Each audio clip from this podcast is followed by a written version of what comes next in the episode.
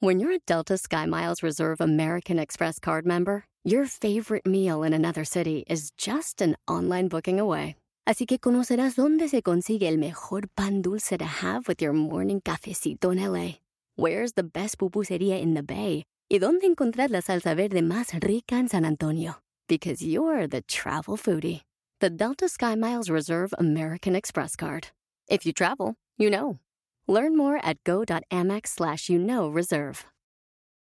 You might be right. It's simple, but something you almost never hear in politics today, with each side more concerned about scoring political points than solving problems. I'm Bill Haslam, a Republican. And I'm Phil Bredesen, a Democrat. We're former Tennessee governors, and we invite you to listen to our podcast, You Might Be Right. Join us and guests like Al Gore, Paul Ryan, Judy Woodruff, as we take on important issues facing our country. Listen and subscribe to You Might Be Right, a new podcast from the Baker School at the University of Tennessee.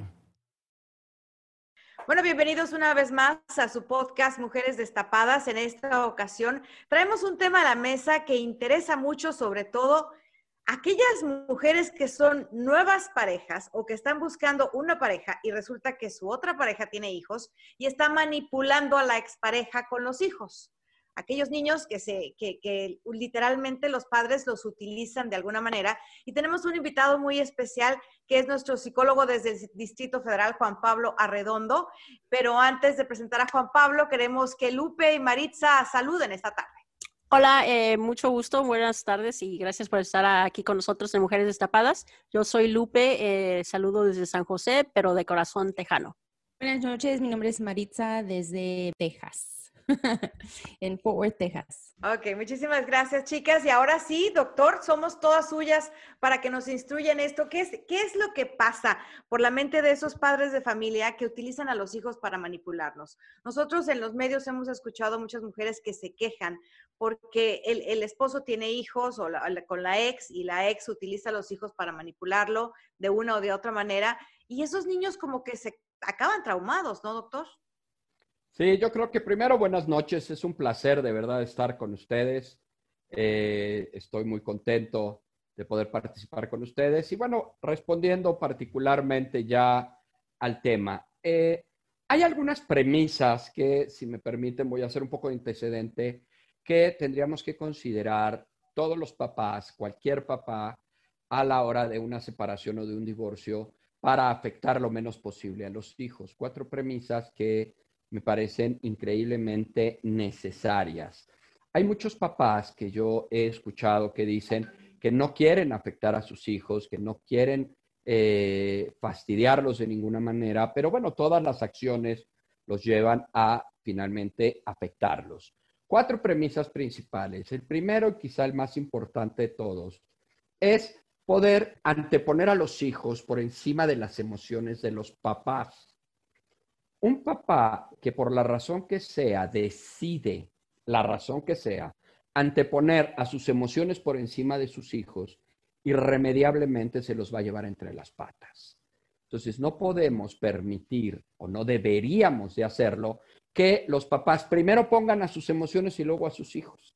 Ese es el error más grave. Los papás tienen una tendencia a justificar sus acciones es que es porque es un desgraciado, porque es un infeliz, porque me dejó, porque se fue, porque es traicionera, porque mis hijos tienen el derecho de saber quién es su padre o quién es su madre. Y entonces siempre eh, se pone a los hijos ahí en medio al grado que, este, o les dices tú o les digo yo, o les vas a decir tú por qué te estás yendo, se los digo yo. Y todo esto es una anteposición clara de las emociones de los papás, el enojo, el coraje, la impotencia, la desesperación, la tristeza, la soledad, el abandono por encima de los hijos. Entonces, esta es la premisa número uno en donde primero tendríamos que anteponer a los hijos. Yo debo de poder controlar mis emociones frente a ellos en pro de ellos. Y o sea que en esta premisa, doctor, perdona que le interrumpa, en esta premisa los padres tienen que arreglar su negocio ellos solos y no meter para nada a los hijos.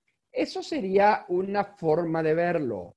Pero si los hijos están involucrados, yo tengo que cuidar mis emociones para que a través del control de mis emociones proteja a mis hijos y no con mis emociones me lleve entre las patas a mis hijos. Esa es como la diferencia. Yo he tenido papás que les digo así, tal cual, y se lo digo a su maravilloso público. Eh, sobre todo los casos, obviamente, en los que estamos hablando. A ver, ¿tú darías un riñón por tu hijo? Sí. ¿Tú darías eh, la columna vertebral por tu hijo? Sí. ¿Tú darías la vida por tu hijo? Sí. Bueno, no te pido ni un riñón, ni la columna vertebral, ni la vida. Solo te pido que te calles la boca y que frenes tus emociones frente a tus hijos. ¿Y sabes qué contestan? Ay, no, eso sí no me lo pidas. O sea, es como si dar la vida por los hijos fuera menos que dejar de pelear con el ex o con la ex. La segunda premisa es, por una cuestión obvia y creo que de añadidura evidente, es que los papás estén sanos emocionalmente. ¿Por qué? Porque la salud mental se enseña y la salud mental se aprende. Yo no puedo enseñarle a un hijo aquello que no traigo. Yo no puedo pretender que mi hijo crezca sano emocionalmente si vive con uno o con un par de papás no sanos emocionalmente, dolidos, resentidos, enojados, que eh, tienen rencor, que tienen odio, que tienen coraje, que tienen tristeza, que tienen depresión. Y ahí, pues los hijos son los que van a vivir las consecuencias de esa vivencia. Entonces, que los papás estén sanos emocionalmente, pues es una de las grandes premisas que se deben de cumplir para que podamos enseñarle a los hijos esa salud mental y que ellos la aprendan. Tres, y esto pues es un regalo de verdad que los papás que deciden dárselo a los hijos, de verdad mis respetos. Y es que papá y mamá se lleven en una relación que por lo menos contenga dos elementos. Uno, cordialidad y dos, respeto. De estas dos para arriba lo que quieran, de estas dos para abajo, nada. Cordialidad y respeto.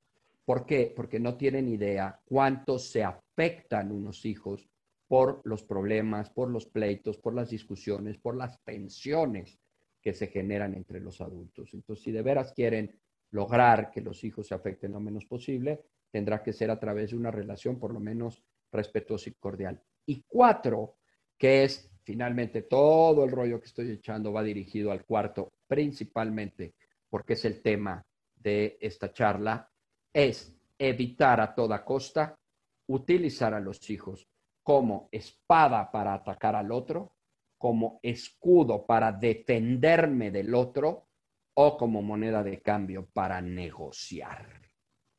¿Sí? Eh, perdón, eh, pero ¿por qué, por, qué, ¿por qué hacen esto los papás? ¿Por qué usan a los niños eh, en contra o, a favor para atraer algo que quieran o no quieran? ¿Por qué usan a los niños? Por una cuestión muy simple, muy simple, para fastidiar al otro. Esa es la cuestión. Si yo te fastidio, ¿dónde te voy a dar? Donde más te duele. Y si yo me doy cuenta que con tus hijos es donde más te duele y más te fastidio, es en donde voy a repetir el patrón. Yo siempre he dicho, poco con ironía, un poco con sarcasmo, me lo van a entender, que hay dos tipos de papás. Papás, hombres y mujeres. No estoy hablando solo de mujeres ni hombres. Los papás que ven que el otro cónyuge, la expareja, no se quiere ocupar de los hijos y entonces hasta legalmente se los meten, o los papás que ven que el otro papá está súper interesado por los hijos y entonces los restringen. Solamente para molestarlo, ¿no? El, claro. El caso es que no, que no esté en paz. Pero ahora, de eso llega a afectar demasiado a los hijos y ellos no se dan cuenta. Eh, afecta demasiado a los hijos, pero no importa, no importa porque se anticipa a las emociones por encima de los hijos me está moviendo mi enojo, mi coraje, mi ardidez, el que me hayan dejado, el que se haya ido con otro. Todo eso a mí me tiene muy mal. Y entonces, ¿qué hago? Pues usar al hijo como espada, como escudo, como moneda de cambio. ¿Los afecta? Claro que los afecta. Hay momentos en que los hijos están infinitamente más afectados por los problemas entre los padres por esta cuestión en donde hablo mal de uno y del otro y del uno y del otro, que llega un punto en que los hijos no se afectaron ni cercanamente por la separación y por el divorcio. Se afectan por esos manejos que se hacen. Y les voy a poner ejemplos que son increíblemente comunes. Fíjense bien, pensemos, y voy a hablar de pareja, porque la pareja quita si es del hombre o de la mujer, ¿no? Para que no haya aquí este, sexos, ¿no? Cuando una pareja se separa, fíjense lo que ocurre. El que se va, y sobre todo el que se va por otra persona, para el que se queda y que normalmente es el que tiene a los hijos, este que se fue, esta parte de la pareja es el que afecta a los hijos. Pero esta de acá no se da cuenta que en realidad lo que afecta a los hijos es que te estén hablando todo el tiempo mal, que estén echando tierra, que te los pongan en contra, que este, en un momento dado los agarren de mandaderos, que influencien a estos niños desde este lado para que no quieran a la pareja de este lado, para que eh, el papá que los quiere ver o la mamá que los quiere ver, entonces estos hagan como que ya no los quieren ver y como que lo odian y todo. ¿Para qué? Disque para afectar a este. Y este supuestamente es el que está afectando a los hijos. No, el que está afectando es el que se quedó. El que, el que está afectando es el que está haciendo todo este manejo que en algunos casos le llaman hasta alienación parental, en donde estoy influenciando de manera negativa a mis hijos en contra de la otra persona, del padre o de la madre que no está. Y eso tiene repercusiones gravísimas. Claro, es probable, sí, que se afecte al papá que se quiere afectar, pero lo que no se ve o no se reconoce es la afectación que esto genera en los hijos. ¿Y qué genera? Y esto es algo que de verdad parece inconcebible, genera en los hijos enojo, coraje, resentimiento, pero genera también algo que el papá que esté en un momento dado hablando mal o influenciando negativamente a los hijos, ni cuenta se da que es una falta de credibilidad hacia ellos mismos y un enojo hacia ellos mismos. Y voy a poner los dos típicos ejemplos si yo, papá, hablo mal de una expareja que es buena, lo que voy a hacer es que mis hijos dejen de confiar en mí porque yo estoy siendo falso respecto a el otro papá que ellos viven como bueno. Y a la inversa es lo mismo. Si yo hablara muy bien de un papá que es malísimo, que no está, que no se hace cargo, que no mm, presenta ningún interés por mis hijos y yo lo pongo como que es lo máximo, por querer lo que voy a hacer algún momento. pensar, hacer que mis hijos piensen que yo les estoy viendo la cara de babosos y entonces voy a generar enojo hacia mí. Entonces, esas afectaciones terminan generando algo que yo suelo denominar el que las cosas caen por su propio peso. En una etapa y en una edad a los hijos se les puede engañar y se les puede manipular, pero en otras etapas ese engaño y esa manipulación se nos va a revertir y va a generar lo contrario. ¿Qué edades son esas, Juan Pablo? ¿Perdón? ¿Qué edades son esas? ¿Qué etapas del niño son esas cuando se le puede engañar y cuando ya no se le puede engañar? Eh, se le puede engañar en toda la etapa infantil, pero en la adolescencia ya no los puedes engañar. ¿no? Ya al llegar a la adolescencia ya no pueden engañar. Y entonces, ¿qué ocurre? Fíjate, esto es muy frecuente. Ocurre de pronto que el gran, gran, gran temor del papá que tenía los hijos y que está hablando del otro para que lo odien y no se vayan con él y no me dejen a mí, terminan yéndose a vivir con el otro porque ya no me soportan. Y esto es súper común. Entonces, ahí es donde se revierte el asunto. Y a la hora de la hora, yo tengo muchos pacientes en donde la mamá habló pestes del papá, hoy viven con el papá y a la mamá no la soportan. Maritza, ¿querías preguntar algo?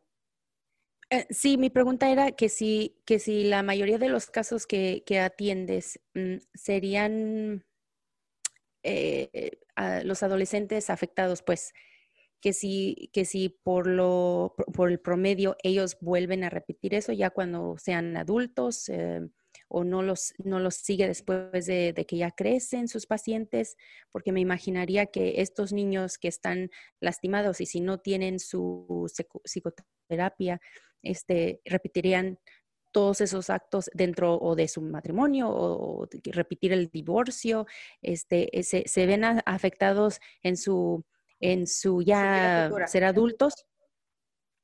Si hay una afectación y el problema es que acuérdense que normalmente, y no es a lo mejor la regla general, pero bueno, puede suceder, normalmente papá y mamá son el modelo de adulto a seguir, ¿no?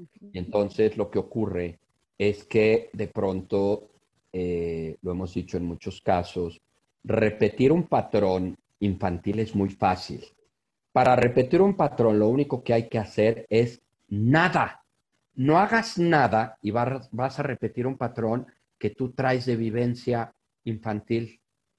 Si tú quieres en realidad no repetir un patrón, en realidad le tienes que echar ganitas y tienes que poner de tu parte y estar consciente y meter energía para que el patrón no se repita. Entonces, por supuesto que estos adolescentes a los que tú te refieres, claro que podrían repetir un patrón, sin lugar a duda, y ese patrón estaría derivado del tipo de papá y del tipo de mamá que tuvo. ¿Qué pasaría si mamá es la que está hablando mal de papá? Pues obviamente esta mujer que pierde credibilidad, que pierde eh, ese valor por haberme intentado engañar, pues ahora yo a las mujeres no les creo, ¿no? Pero si es al revés, donde es un papá que habló pestes de la mamá, pues entonces me está deteriorando la figura femenina. O sea que ese jovencito va a perder el respeto si fue la mamá la que, la que siempre estuvo hablando mal del papá, en algún momento que él empiece sus relaciones ya de adulto, pudiera perder el respeto a la mujer, ¿no? Indiscutiblemente, indiscutiblemente. Por supuesto, ustedes saben que en estos menesteres pues no hay reglas generales, pero sí hay tendencias. Claro. pero hay, hay... Claro que generaría esa tendencia. Hay casos en que digamos que, o sea, entiendo que hay casos donde la mamá está hablando pestes del papá o viceversa por querer eh, afectar a la otra persona, pero hay casos donde simplemente, digamos, la mamá se está desahogando y hablando, o sea, tu papá no me hizo esto, you know, que no, no, o sea, casos que simplemente es un desahogo y los puede llegar a afectar a los niños igual.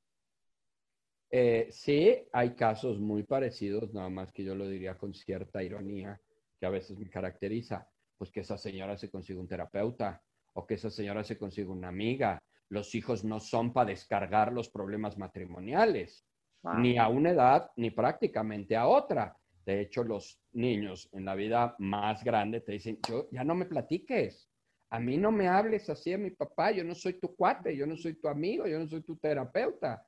Entonces, claro, si una mujer o un hombre agarra a los hijos como confidentes, me parece que es un error, porque los hijos no son confidentes de los papás, los estás involucrando de más, los estás sobreinformando de situaciones que no tendrían que ver.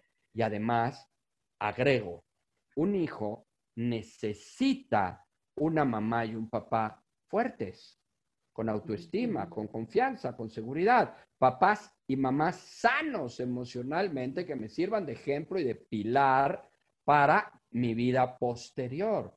Si yo tengo un papá o una mamá sollozando por los rincones de su casa todo el día, lamentándose, hablando de sus este, penurias sentimentales de mi papá o de mi mamá, pues yo creo que no es correcto. Y esto adicionalmente genera algo que eh, va tarde o temprano a terminar siendo, que es un conflicto de lealtades. Es decir, pues yo, a fin de cuentas, es mi papá y lo quiero, a fin de cuentas es mi mamá y la quiero, y entonces, pues me ponen entre la espada y la pared y yo para donde me arrimo. Claro. No creo que a un hijo hay que, haya que ponerlo entre la espada y la pared en problemas sentimentales de los adultos. ¿Qué opinas, Juan Pablo, de esos padres que dicen, no, no, no, es que yo soy amiga de mi hija? Yo soy, yo, yo soy su amiga, o sea, hablamos como amigos, aquí nos entendemos. Entonces se está perdiendo de alguna manera el respeto, se están quitando el lugar que tienen como padres. Tengo una frase que uso con mucha frecuencia, tiene cierto grado de radicalismo, pero me lo van a entender muy bien. Yo estoy convencido que un papá o una mamá que decide ser amigo de su hijo irremediablemente está renunciando a la responsabilidad de ser padre o madre. Porque los padres no son amigos de sus hijos, son padres de sus hijos. Si yo decido ser amigo, estoy renunciando a ser padre. Entonces, yo sí creo en la paternidad amistosa, pero no dejando de ser padres y mucho menos solo siendo amigos, porque si no estamos renunciando a ser padre o madre. Y siempre pongo un ejemplo rapidísimo, si me lo permite. Que llegue tu hijo, vamos a suponer, de cinco años, diciéndote que llega de la escuela y te dice, ah, tengo un amigo padrísimo, ah, qué buena onda en la escuelita, sí, se llama Pedro. Día siguiente, Pedro me regaló este, un cochecito, ah, órale. Siguiente día, Pedro me invitó a la, este, a la tiendita y me compró este, un dulce. Ah, qué y ya después de cinco o seis dices, bueno, ¿y quién es Pedro, no?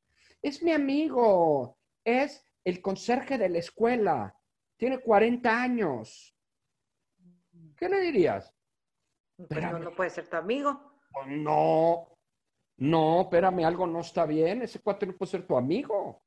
¿Sí? Bueno, eso hacemos al ser amigo de nuestro hijo tener 40 años siendo amigos de un niño de 5. Tenemos que ser papás. Um, Maritza, ¿tú que, eres, tú que eres madre de familia aquí, ¿qué opinas de todo esto? Este, no, este, muchas cosas me están llegando al grano, ¿verdad? Porque yo en, en, estoy acordándome de mi niñez y cómo viví y cómo he superado cosas y cómo me he visto repetir algunas cosas de mi niñez porque tal vez este, no he sanado completamente. Ese, por eso eh, preguntaba esto, ¿verdad? Que si, que si él había seguido a sus adolescentes, en, como hay, hay, hay ah, terapistas que siguen sus adolescentes hasta que entren eh, en, ser adultos y, y cómo, cómo es que superan todo eso. Este, eh, yo en, en, mi experiencia, yo sí tengo tendencia de querer ser su amistad, a, tener amistad con mis hijos, pero para que me tengan confianza y si cosas pasan y, tenemos conversaciones donde si yo no les daría esa confianza, este, eh, no me hubiera dado cuenta de, ciertas cosas que han vivido. O sea, eh, entre, entre vergüenza y, tener esas conversaciones, eh, porque yo tengo dos adolescentes, este, si yo no fue, hubiera tenido o, les hubiera dado la confianza de ser mis, mis amigos, pero en cierta forma sigo siendo la mamá porque se prestan, se puede prestar las dos cosas si se sabe, si se sabe balancear. Mi mamá fue eh, eh, la, mejor ejemplo de mamá que, que, que, yo pienso que una persona puede tener, fue luchona, este, nada más a mí me tuvo, pero también fue, fue mi amiga, pero también siempre tuve la autoridad de mi mamá. Este, yo sabía que mi mamá era mi mamá, yo sabía distinguir las, las, las líneas, o sea, nunca se me borraron y por eso siempre tengo este, ah, la línea muy, muy, muy clara para mis hijos, pero también les doy la libertad de que me puedan contar sus cosas y, y dado cuenta de cosas que, pues que eh, le pudieron haber eh, sido un peligro, que no lo fue, pero, pero se abren, se abre las puertas a conversaciones que a lo mejor si no tuvieran mm, eh, confianza no, no te hubieran dicho. yo, yo entiendo que no, no se debe de ser amigo amigo, en sí que no, que vamos a, no vamos a ir al antro cuando ellos ya tengan de edad, no vamos a ir a emborracharnos, no, o sea, tener las, las líneas muy, muy claras de que soy tu mamá, soy de autoridad, yo soy quien manda, pero a la misma vez este, darles esa libertad. Yo he tratado de tener ese balance, por eso era mi pregunta. Eh, ¿Usted ha visto eh, este patrón eh, que estamos platicando hoy en día entre matrimonios o nada más parejas divorciadas? No, yo creo que esto se da en todos los niveles. acabamos de eh, pues tener, eh, acabo de tener, por ejemplo, hoy en la mañana una pareja que está junta, pero que realmente este, hace lo que estamos platicando a la 20 mileava potencia, ¿no? Eh, la afectación de los hijos normalmente no es producto de la circunstancia en sí misma que viven, la afectación de los hijos tiene mucho más que ver por el manejo que los padres hacen de las situaciones. Un hijo nunca se afecta tanto del, del, asunto en sí mismo, se afecta del manejo que los papás hagan de ese asunto. Lo he dicho en muchos casos, Eh, a ver, eh, viene porque el hijo está afectado porque se separaron. Siempre les digo, les tengo una noticia buena y una mala. La noticia buena es que sus hijos no están afectados por la separación. Ay, de veras sí. Ah, qué bueno, pero entonces, ¿por qué muerde, escupe, avienta o va mal en la escuela o por qué este es agresivo o por qué está deprimido? Ah, es que esa es la mala noticia. La mala noticia es que está no afectado por la separación, sino por lo pésimo que ustedes manejaron la separación. Y por eso sí están afectados, no por el hecho en sí mismo. Entonces, por el hecho. Claro. Y en esos casos, ¿qué, ¿qué, es lo mejor que puede hacer una pareja, no? Al darse cuenta que, ¿sabes qué? La regué, este, mi hijo se ve afectado, ¿es llevarlo a terapia? ¿O uno ya de adulto darse cuenta que si vivió eso en la casa con los padres, tomar por la, la iniciativa y ir a buscar un psicólogo, ir a terapearte para, para poder curarte y, repetir, no repetir patrones en determinado momento con tu pareja? Eh, sí, yo creo que aquí eh, nos rebotaría de manera directa en mi punto número dos de estar sano emocionalmente, ¿no? Eh, yo, les, yo les comentaba que si papá y mamá están bien, la probabilidad de que sus hijos estén bien será maravillosa. Pero si papá y mamá no están bien, así lleves a tu hijo a 22 terapias al día, lo cual no existe, pero estoy inventando, pues el niño no va a estar bien, porque si una hora a la semana, que es lo tradicional de una terapia, ¿tú crees que en una hora a la semana va a combatir siete días y 23 horas que pasa el niño a la semana con sus papás? No, pues no. O con su mamá, que es la que está afectada. Pues no hay manera, ¿no? Por más que en esa hora tú le eches todos los kilos y vayas con el mejor psicólogo Juan Pablo. No hay manera. ¿Sí? Pero entonces, ¿qué, ¿qué solución tienen estos chamacos que vivieron una situación así? ¿Cuál es su salida?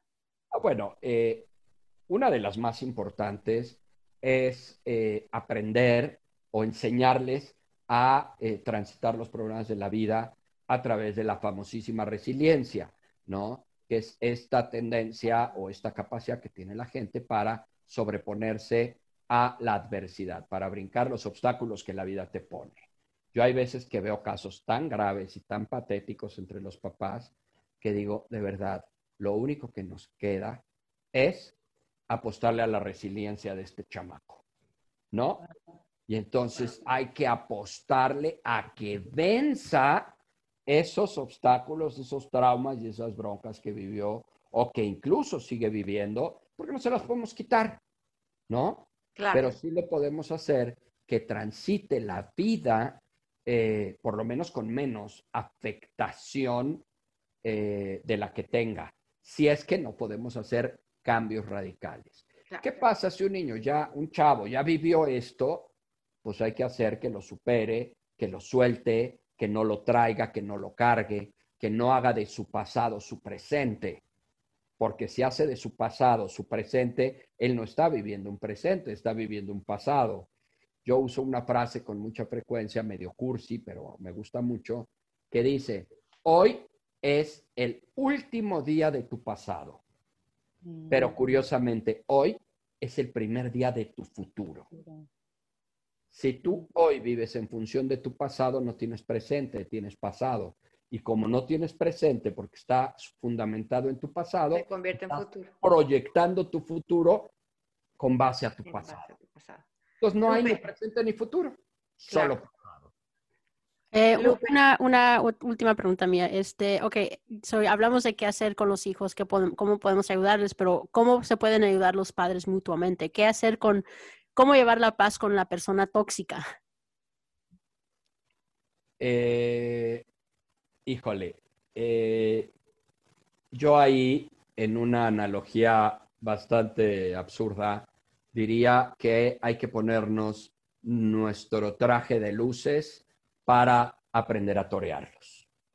¿No? O sea, si esa persona en verdad es muy tóxica y no hay manera de modificar, no hay manera de cambiar, no hay manera de que cambien las cosas, eh, entonces lo que necesitas es torear, torear, torear para que no te afectes tú y no afecte a tus hijos.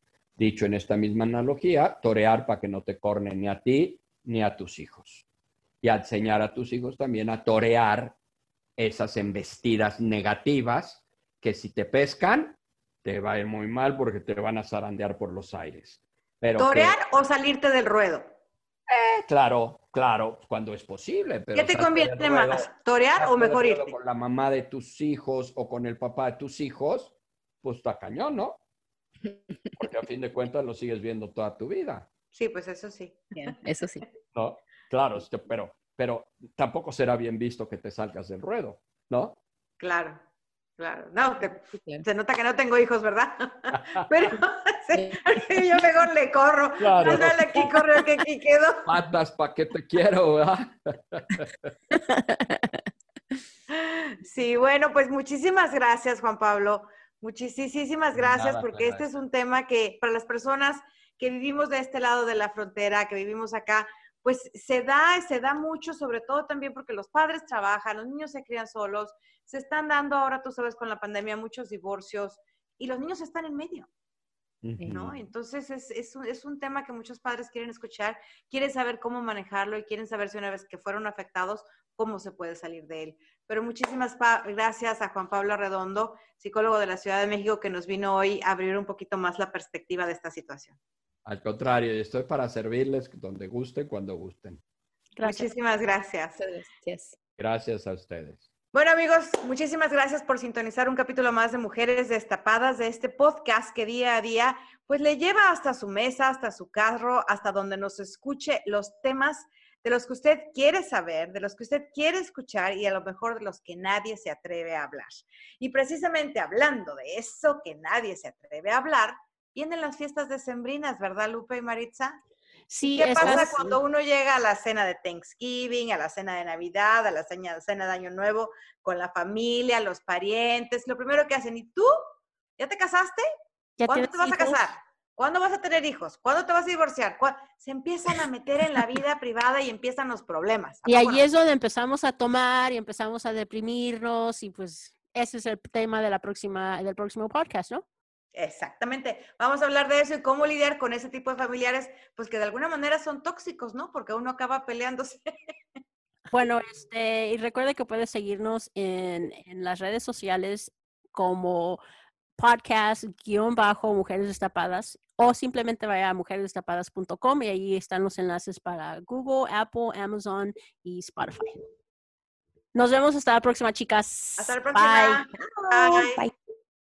Meet Stacy. Stacy's on the hunt for a new pair of trendy glasses. Call me picky, but I just can't find the one. Luckily for Stacy, Walmart Vision has virtual try-on. Now she can try on hundreds of frames virtually, then upload her prescription and get new glasses delivered right to her door. Really? yeah, really. Well, the hunt just took a turn for the better. Buy your next pair of glasses with virtual try-on from Walmart. Welcome to Easy Eye Care. Welcome to your Walmart.